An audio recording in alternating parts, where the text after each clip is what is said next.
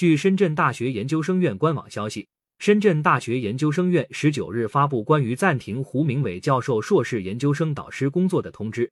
通知中说，最近接到学生投诉胡明伟教授在指导硕士研究生过程中存在问题，引起了部分师生关注。学校对此高度重视，指示由相关部门与土木与交通工程学院成立调查组，对学生投诉信件中所涉及的有关问题进行调查。